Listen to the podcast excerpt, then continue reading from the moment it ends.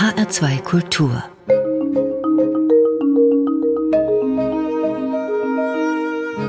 Hörbuchzeit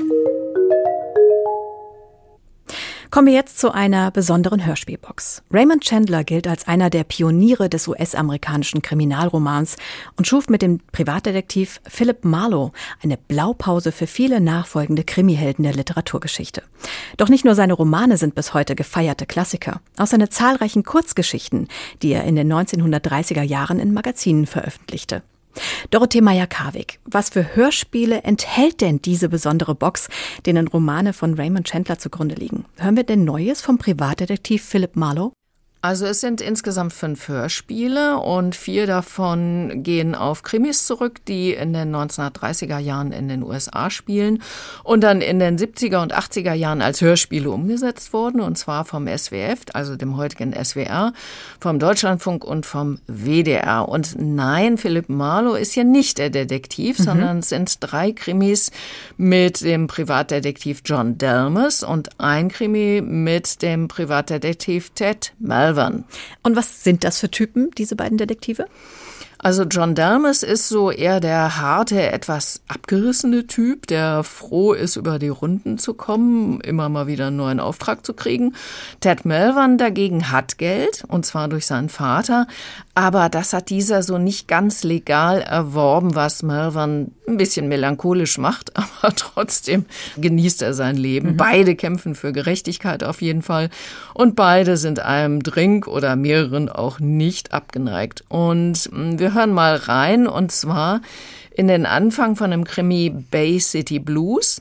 Und hier gibt Hans-Peter Hallwachs John Delmes seine wirklich rauchige Stimme. Ich hatte es meinen Absätzen auf dem Schreibtisch bequem gemacht und ahlte meine Knöchel in der Sonne, als das Telefon läutete. Ich nahm meinen Hut weg, den ich drüber gelegt hatte, und gähnte in den Hörer. Ich hab's gehört. Du solltest dich schämen, John Dermes. Gähnt am helllichten Tag. Es war Veilchen McGee von der Mordkommission. Bist du noch dran? Ein netter Kerl, der leider die schlechte Angewohnheit hatte, mir Fälle zuzuschieben, die mir zwar jede Menge Nackenschläge einbrachten, aber nie genug Geld, dass ich mir auch nur ein gebrauchtes Korsett dafür hätte kaufen können. Schon mal vom Fall Austrian gehört? Nee. Das war so ein Ding unten in Bay City. Ich weiß nur, dass es da stinkt, seit der letzten Bürgermeisterwahl. Was du nicht sagst. Hat nicht der Typ vom Spielcasino 30 Riesen hingeblättert? Für einen Wahlkampf? Ja, wenn es ein Spielcasino gäbe. Das habe ich auch gehört. Also wenn du nicht interessiert bist, da beiß ich mir eben auch in den anderen Daumen und lass die ganze Sache sausen. Dabei will der Bursche ganz schön Kies zeigen, hat er gesagt. Welcher Bursche? Harry Metzen. Er hat die Leiche gefunden. Ja, das sind doch mal harte Jungs hier in dem Krimi Bay City Blues. Da muss John Delmas klären, ob eine junge Frau, die hier als Leiche entdeckt worden ist, wirklich Selbstmord begangen hat. Und in dem Fall Heißer Wind wird Delmas in einer Bar Zeuge, wie ein scheinbar Betrunkener einen Fremden erschießt.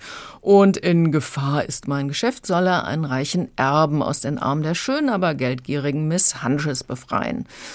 John Delmes wird hier aber eben nicht nur von Hans-Peter Hallwachs gespielt, den wir gerade hörten, sondern auch von Horst Michael Neuze und von Christoph Quest die Delmes ein bisschen weicher anlegen als der wunderbare Hallwachs, der leider im Dezember 2022 gestorben ist.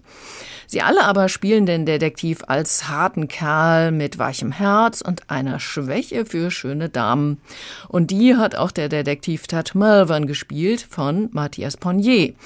In dem Krimi-Hörspiel Schüsse bei Cyrano findet Melvin abends eine junge Frau, die niedergeschlagen wurde im Flur seines Hotels und er bringt sie auf deren Zimmer und fragt sie aus.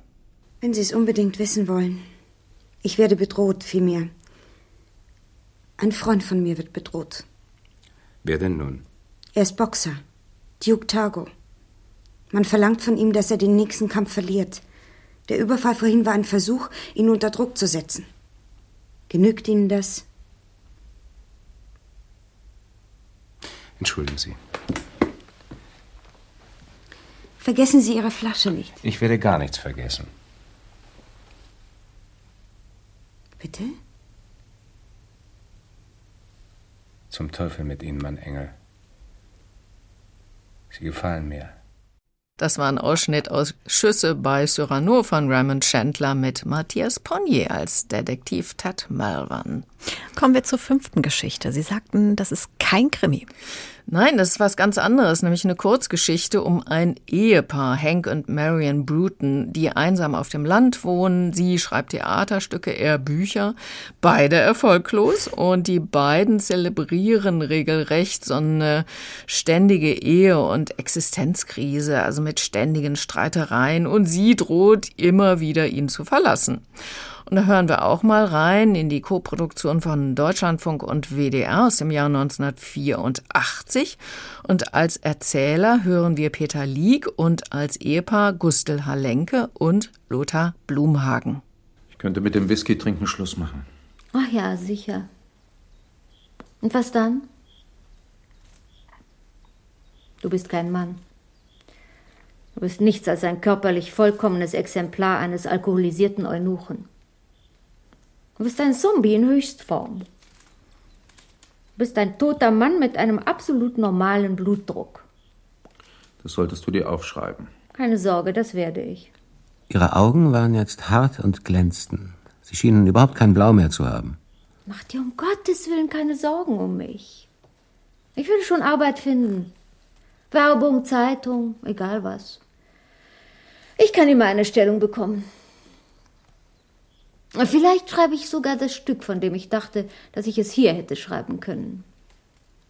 In diesen unsagbar schönen Wäldern, mit all der fantastischen Stille um mich herum. Durch kein lauteres Geräusch gestört als das ständige Gluckern einer Whiskyflasche. Es ist Mist. Was? Der Dialog. Tja, ein Kammerspiel, das doch auch ganz schön unter die Haut geht. Also da bekommt man Angst, dass der Mann irgendwann ausrastet, denn die Frau macht ihn schon ganz schön runter. Kein Krimi, aber trotzdem spannend bis zum Schluss. Das ist eine Seite des Schriftstellers Raymond Chandler, die ich noch nicht kannte. Und mir ist aufgefallen, dass sich die Schauspieler in den Dialogen sehr viel Zeit lassen. Heute würde man das doch anders machen, schneller inszenieren, oder? Ja, das ist mir beim Suchen der Ausschnitte vor allen Dingen aufgefallen. Ja. Also da will man ja so in kurzer Sequenz viel Inhalt, viel Atmosphäre rüberbringen und dann gibt es da sekundenlange Pausen. So kam es mir jedenfalls vor. Und beim Kompletthören ist mir das aber nicht so aufgefallen. Da habe ich es anders wahrgenommen und fand es durchaus passend. Und ja, ich kann sagen, das war eben so die Machart der 70er und eben auch noch der 80er Jahre. Auch schön. Mhm. Würden Sie die Hörspielbox dennoch empfehlen? Ja, also unbedingt. Also mhm. die Machart der 70er, 80er trifft hier auf das Ambiente der 1930er Jahre in den USA mit so harten Kerlen, schlagfertig im doppelten Sinne, verruchten Frauen, verrauchten Bars und sehr viel Whisky. Das ist einfach schöne Unterhaltung, stimmungsvoll, ja und letztendlich auch ein klein wenig parodistisch inszeniert und sehr gut gespielt. Eine kleine Zeitreise, oder? Mm. Raymond Chandler, Die Spur des Jägers, John Delmas und Co. ermitteln. Hörspiel mit Hans-Peter Hallwachs, Matthias Ponnier, Peter Lieck, Dieter Brosche, Martin Semmelrogge, Gustl Halenke und vielen anderen. Fünf CDs und damit vier Stunden und 45 Minuten kosten 25 Euro und sind bei der Audioverlag in Zusammenarbeit mit dem Deutschlandfunk, dem SWR und dem WDR erschienen. Und bei der Audioverlag gibt es noch weitere Boxen mit Hörspielen zu Werken von Raymond Chandler. Sehr empfehlenswert, wie ich durchgehört habe. Genau.